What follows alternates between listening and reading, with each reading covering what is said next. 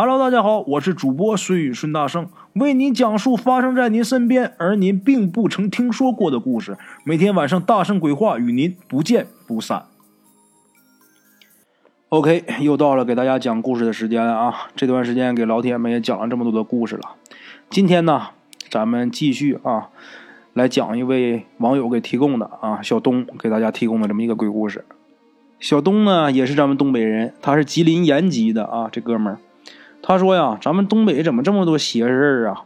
为什么这些怪事都发生在我们东北？难道说都是我们东北人都迷信吗？”他说：“这样吧，我也给大家讲一个发生在我身上亲身经历的事儿啊。他小的时候啊，经常去他爸那一个好朋友家玩儿。他这好朋友呢姓周，他爸呀让他管他叫周叔。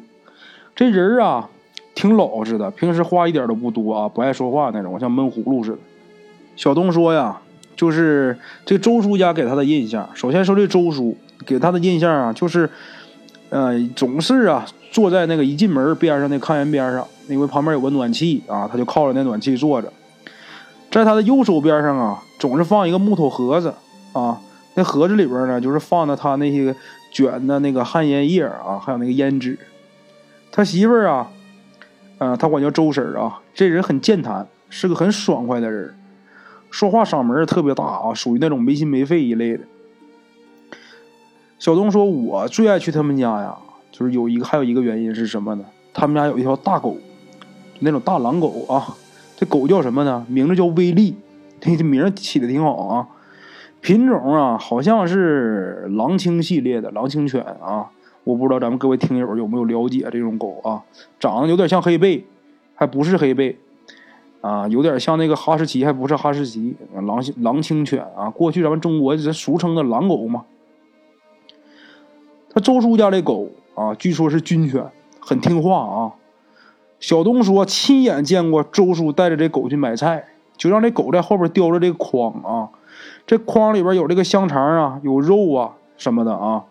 但是呢，这狗叼着，只要是这个前面这个主人呐不发出指令啊，这狗在后面。跟着这筐里边肉啊，那火腿呀，这狗闻都不闻，说明什么呢？这狗肯定是训练过的。小东说，有这么一年呢，是一个夏天，夏天的傍晚啊，大概七点多钟吧，就晚上的时候，七点多钟时候，夏天的时候就是刚刚黑天，刚吃完晚饭啊，这个小东他妈呀，就带着他去他们家玩，去周叔家玩，一进他们家那个胡同呢。小东说：“就有一种莫名其妙的恐惧啊，说说不上来，说说说不上来那种那种劲儿，就不知道怕什么，总感觉呀，在暗地里边有一只眼睛在盯着他们。啊，他们家呀住的是那种公房，就是一大趟啊，大概有那么十几家的模样。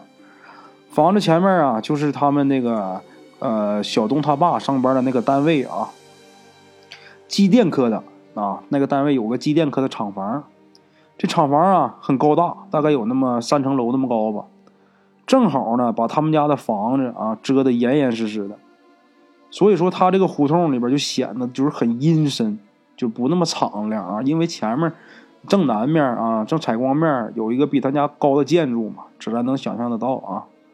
等进了他们家以后啊，小东说就看见他这个周婶啊，脑门上挤的全是红点这脸色呢那也是蜡黄啊。一见他俩进来了，连忙就说：“哎呀，来了，嫂子，快进屋，快进屋，来来来，坐这儿。那你赶紧起来了呗。”小东他妈呀，一看他那样，就问他说：“你这是咋的了？你这脸上怎么全是红点呢？这脸色也不好，你有病了？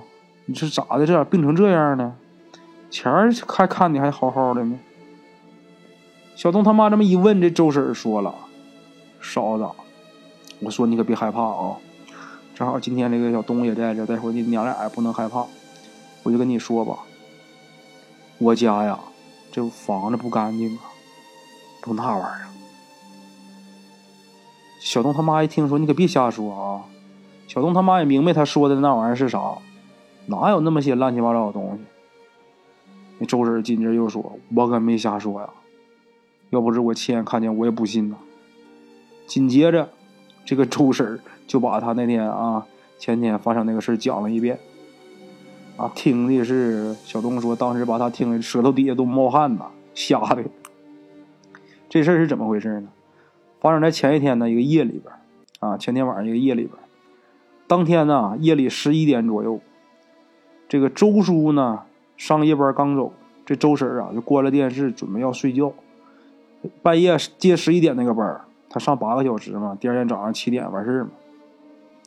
就听见呐，这个他家屋里那条狗叫威利啊，那狗就哦哦，那叫声就是非声音非常低啊，低吼。那声音呢，就像他平时啊，他要进攻时候，那狗就发出那样的声啊。咱们各位听友能想象得到那什么样？一般养过狗的都能知道。这周婶知道啊，他们家这狗最灵啊，是不是？这狗平时一这样事儿的话，那指定是进来人了呀。这周婶又想，那么进来人怎么没动静呢？这是不是进贼了呀？想到这儿啊，赶紧下地把灯打开了，就站那个窗户这块儿啊，就往外看，没人。他把院子里的灯打开了啊，院里根本就没有人。但是这个威力啊，这狗啊，突然间啊，这狗就冲着他啊，就像发疯了似的啊。他说从来没见狗那么叫啊，一般平时你就是遇到什么危险的狗都没有那么叫过，平时从来没听见过。就看这狗啊。一边冲他这个方向叫，然后一边一步一步往他这边挪，就看这狗这架势，就就要就要要咬他这个意思。然后这个周婶心想：这狗平时多听话呀，这狗太灵了，今天怎么这样呢？又合计狗是不是得疯狗病了呢？也害怕，怕这狗咬他。就这么的，一边吓唬他啊，一边吆喝，一边他就往旁边站。他往旁边这一躲，就见这狗噌就奔他这个位置就窜过去了，就扑过去了。但是没扑到他身上，就扑在他旁，刚才他站那个位置，啊，就扑那个地方。周婶就看这狗啊，就扑过去之后就跟疯了一样，那一会儿往炕上窜，哈，一会儿往地上跳的，那吱个呀，在这屋里边也不追什么东西，这把周婶可吓坏了。这时候就看这狗就在屋里边转了一会儿，哈，咣把那门撞开了，这一下就冲院子里边了，然后就冲着院子这个大门啊，大门口这个门框啊，就冲那个。那大门那门框四面都有啊，是吧？上下左右都有框，下面那叫门槛就冲下面门槛的地方，这狗就开始咬，那就连叫唤啊，再拿牙撕这个门框。这邻居一听到这个声音呐，赶紧也出来，从来没听见过他家狗能叫这么大声。这狗平时都很乖，周围人都知道，这狗在那那一片很出名啊。大伙以为他们家有什么事呢，出来一看，到这一看，这狗没啥事啊，就对着门框咬，然后这周婶从屋里边啊也都出来了，出来了，一看，大伙一看没什么事就各回各家了。周婶就把这狗往屋里拽。回到屋里以后啊，这个威力呀，也不是那么叫的那么厉害了啊，但是这狗啊还是很警觉的，趴在这个屋门口啊，耳朵竖着老高，就望着这个大门口，还时不时的发出两声低吼，啊。这时候啊，周婶又看他的看了得一个小时，看那狗也没啥事了。周婶这时候也困了，那就半夜，你想十二点一点，那多那那都大半夜了。那周婶你想没事睡觉呗，睡着睡着，他就感觉自己起来了，然后不知不觉的啊，就来到他们家这个大门口。这时候啊，这门口这就站着一个留着长头发的这么一个女的，啊。这女的一见到周婶，开口就说：“大姐，你家这屋还真不好进呐！啊，你家也不能这么欺负人呐！你在我房顶上住这么些年，我可没说过你们什么吧？啊，你们也不能太得寸进尺吧？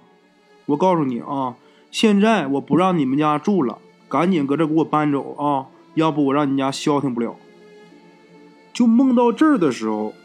这时候，这耳边啊，这个威力啊，就狂叫了几声。这周婶一下就醒了，自己这心里边才知道，这原来是做个梦啊。这时候一看表，五点半了，啊，就起来了。等开了门，这威力啊，一下就窜出去了，就窜到大门口，就这个门框这块啊，就围着门框这转。这周婶心想，这狗老搁这门口转悠什么玩意儿？但一想昨晚上做那个梦啊，这梦也太真了吧？这从来没做过这么真灵的梦啊！这一下想起来了，这门框啊是前几天新换的。原来那门框啊，由于天长日久啊就烂了，咱知道啊，那铁门框，你要是没有个大门楼的话，那雨一浇一风化，很容易就烂了。他家这个门框呢是新换的，啊，就在起旧门框的时候，就好像啊，就挖出来几块烂木头。当时干活的也没把这这点烂木头当回事啊，就把新的就给装上了。因为他新换的门框比之前的尺寸大一点，他地底往下再挖一点，啊，挖了点土就挖出几块木头。能不能是那几块木头他妈就是棺材板子呢？一想到这呀，就觉得自己的后脖梗子发凉。过了一会儿，这周叔也下班回来了，七点多钟啊，周婶就把昨天晚上做这个梦啊，就告诉他了。周叔这人你别看老实啊，但对于鬼呀神啊，从来都不信。一听他说闹鬼呀，自己。当时就告诉周婶啊，你可别扯那些没有用的，你赶紧鸡巴整饭去吧。一天他妈就来家把你闲的，我看你是，一天他妈活活不干，成天来家研究他妈闹鬼，你真他妈行。你别看他平时老婆老实巴交的啊，但是他搁家，你据这个小东说啊，在他们家在周婶面前说话是很有分量的，因为一家之主啊，指人挣钱呢。就这么的，哥儿爷们说完之后，自己也没敢再说啥，自个儿心想啊，可能是啊自己吓唬自己。就这地儿吧。白天这周叔睡觉啊，他就上这邻居家串门去。那那那，你想想，那老娘们能干啥去？上人家扯老婆舌呗，东家长李家短的。到了晚上啊，头半夜还是啥事没有。周叔又去到上班的点啊，又去上班了。这个威力啊，自打这个周叔走以后，这狗啊就叫唤就不是好动静。这时候这周婶啊也不敢睡觉，就蒙个被子。搁这背呀，就围这个肩膀头上，搁炕上坐着，啊，就这么的，一来二去的呀，就有病了。那你想想，一宿不睡，在那天儿有点冷，围个被在那坐着，那能不有病吗？打针也不行，吃药也不行。最后啊，还是这个邻居有个明白的，来他们家一看呢，就说呀：“你这院里呀有东西啊，不干净啊，得亏有这狗在你屋里边，他才没敢进来，要不你够呛啊。”周婶就问他说：“那咋办呢？那不能老这样啊！上次我做梦就梦见有个女的，说我占他们家房子了，啊，让我搬家，让我往哪哪哪搬。这时候这邻居就问他说：‘你家那门框是新换的，是吧？’对呀，我做梦就是说说碰到他家房顶了，是怎么事的？那你是不是把人家棺材给弄塌了？你家门框下面是不是有有棺材呀？是不是原来有坟呢？还是咋回事啊？”你这么的吧，要不你明天你找人挖开看看。事已至此啊，那个周叔也再不犟犟了。为啥呀？眼看着自己媳妇有病，怎么整也不好。挖开吧，找人来把这新门框给卸下来了，又往下挖，能挖多深呢？大概呢也有半米深左右啊。就看见有一口棺材，而且这棺材这个右上角啊有个洞。等弄出来之后啊，这棺材已经烂了，就是已经烂的都不像样了。这周婶一下就明白了，当初换门框的时候把人家棺材板给压坏了、压塌了，要不人家咋不干呢？就这么的，重新给打了一口棺材，给买一口好棺材啊，大五八，又重新给找个好地方给埋了。你找地方埋，你不得给人买坟地吗？不得花钱吗？啊，因为啊，也不知道这人姓什么，这个这女的到底姓啥，也没法给她立碑。就搁他这个坟前呢，给立了一个无字碑，就有碑上面没字儿。从那以后啊，这个小东说呀，周婶他们家再没闹过什么邪气儿。后来听就是他妈不总去周婶家串门吗？听这周婶说，有一次啊，他又梦到那女的了。这回见这女的啊，就不像上回那样，那那脸那么吓人呢，还挺和气的，还跟这个周婶说呀，我现在呀。住挺好，那地方选的挺好，那房子也挺宽敞的。我还得谢谢你，之前呢还因为我还让你闹一场病啊，挺不好意思的啊。咱这就算是扯平了，还做这么一个梦，啊。咱们今天这个故事啊，讲到这儿就结束了。但是呢，前两天我不是停了吗？停了，我说给大家补一集嘛，是不是？咱也别再现开一集了，我就直接在今天咱们这集故事里边，我再给大家讲第二个故事吧。啊，咱这故事算赠送的啊，这我就随便讲一个，这个真假谁也不知道，这是我以前听说的一个事儿，听说的一个事儿，我觉得挺好玩的，我就给记下来了啊。但这事真假我可真不知道，这事有点太玄乎。嗯，听过郭德纲相声的都知道啊，他讲那相声里边就是各种器物都能成精啊，你扫把能成精，砖头瓦块是不是能能什么水缸这都能成精？今天咱们讲这个也是这么个故事啊，关于一个东西成精的这么一个故事。郭德纲讲的这个故事里边，不是这是故事不是郭德纲写出来的，其实他只不过也是在学别人说。从咱们从古至今就都这么传下来的，是怎么个说法呢？这个东西，它受多少多少年日精月华，最后它见着人血了，这玩意儿能成精，慢慢的修炼成人形或者怎么样啊？这都是这么传说的。咱们今天讲这个故事啊，是发生在民国时期的啊。民国时期啊，在某某某城市吧啊，有这么一个人，这人姓钱，他是干嘛的呢？捏面人的啊，叫面人钱，别人给他这名啊叫面人钱。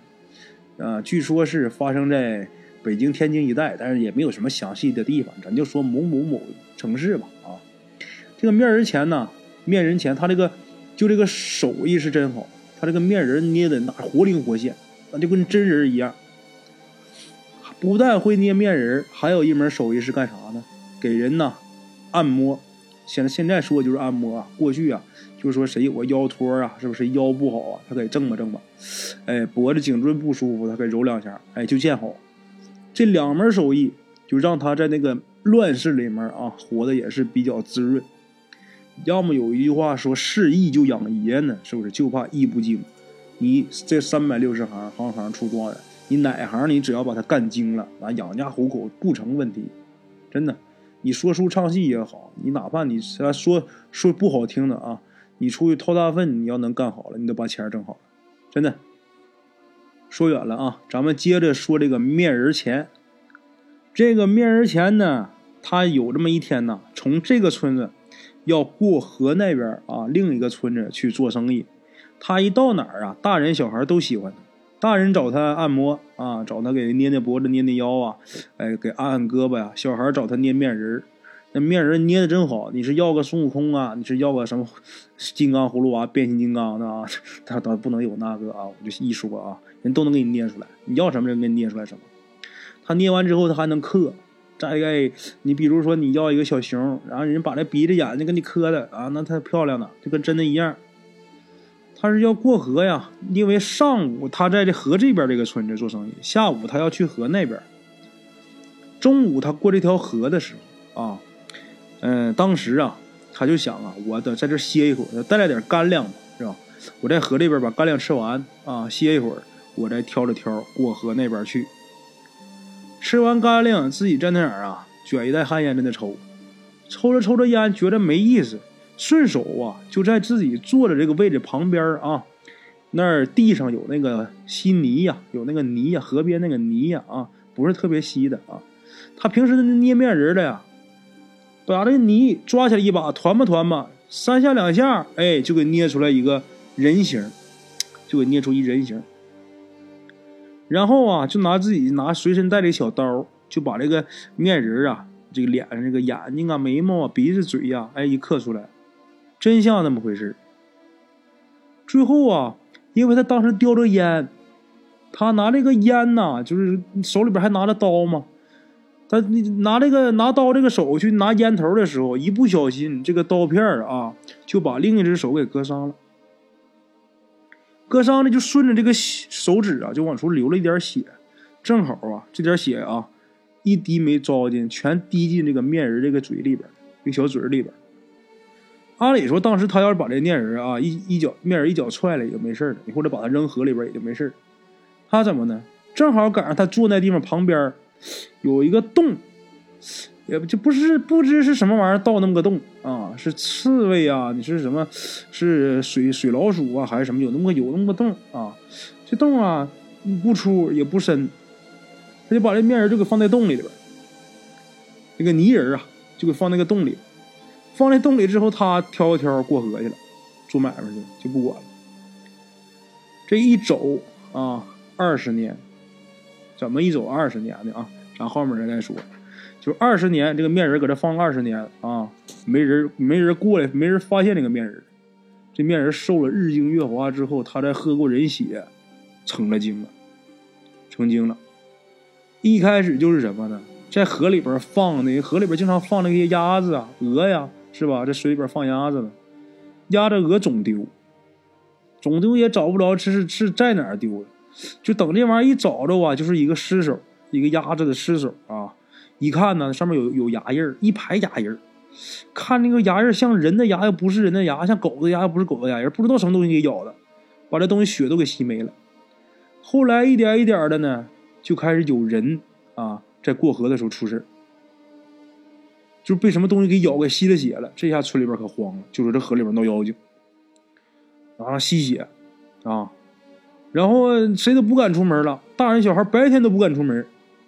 到万不得已了，非得出门的时候，那也是拉帮结伙的一堆啊，出门过河或者怎么样，就有人这一伙人就看看见什么呢？从河边出来一个，这小玩意儿这人啊不高，看那样子像他妈六七岁小孩的样子，红头发啊，红眼睛，然后一张血盆大口啊，那嘴也红。然后浑身呐，浑身上下也没穿衣裳，那一身上看着黑不溜秋的，这么一个小怪物。你大家想啊，他泥人嘛，那能不黑不溜秋的？当时就要过来呀，就要就要来咬他们。他们由于人多呀，就把那妖精给吓走了，啊，就把小妖精给吓走，吓退了。这小妖精啊，一头扎河里边，然后就不知道哪去了。从那以后啊，谁也不敢出门，拉帮拉帮结伙也不敢出门。后来怎么办？这妖精啊，来河边等不着人了呀，上村里边去。那村里边是进屋里边去抓人，这下事儿闹大了。这个泥人曾经啊是二十年的光景，就是说在二十年前，这个捏面人、捏面人的这个面人钱呐，捏的这个泥人，对吧？这个面人钱呢，这二十年干嘛呢？那年他挣着钱了，上城里边自己人家自己开了一个买卖铺子啊，连给人家正骨，再再给人家按摩，就不捏面人了。面人挣的少啊。人家专门给人家干正骨这个行当去，也听说呀，那个村儿那个说河边闹妖精，传的沸沸扬扬的嘛。但是自己也没太当回事儿，必定跟自己没关系。万万没想到，闹的那妖精是多少年以前他自己捏的那个小泥人成了精了。有这么一天，这个面人前的媳妇儿带着孩子啊，回哪了？回娘家。有钱了，娶媳妇了，生孩子了。孩子那年都六七岁了，生孩子回娘家是哪？就是这个住河边啊，河南面那个村子。他在河北边啊开的买卖铺哈，他过河南面回娘家，他媳妇儿走这个河当间这块啊，到河这了，连媳妇带孩子就都被这个妖怪给咬死。然后这个面人钱呢，你左等不回来，右等不回来，那年头通讯也不发达，自己就害怕了，就心想媳妇怎么这一个来月没回来？能不能是出什么事儿了？我不行，我得去问问。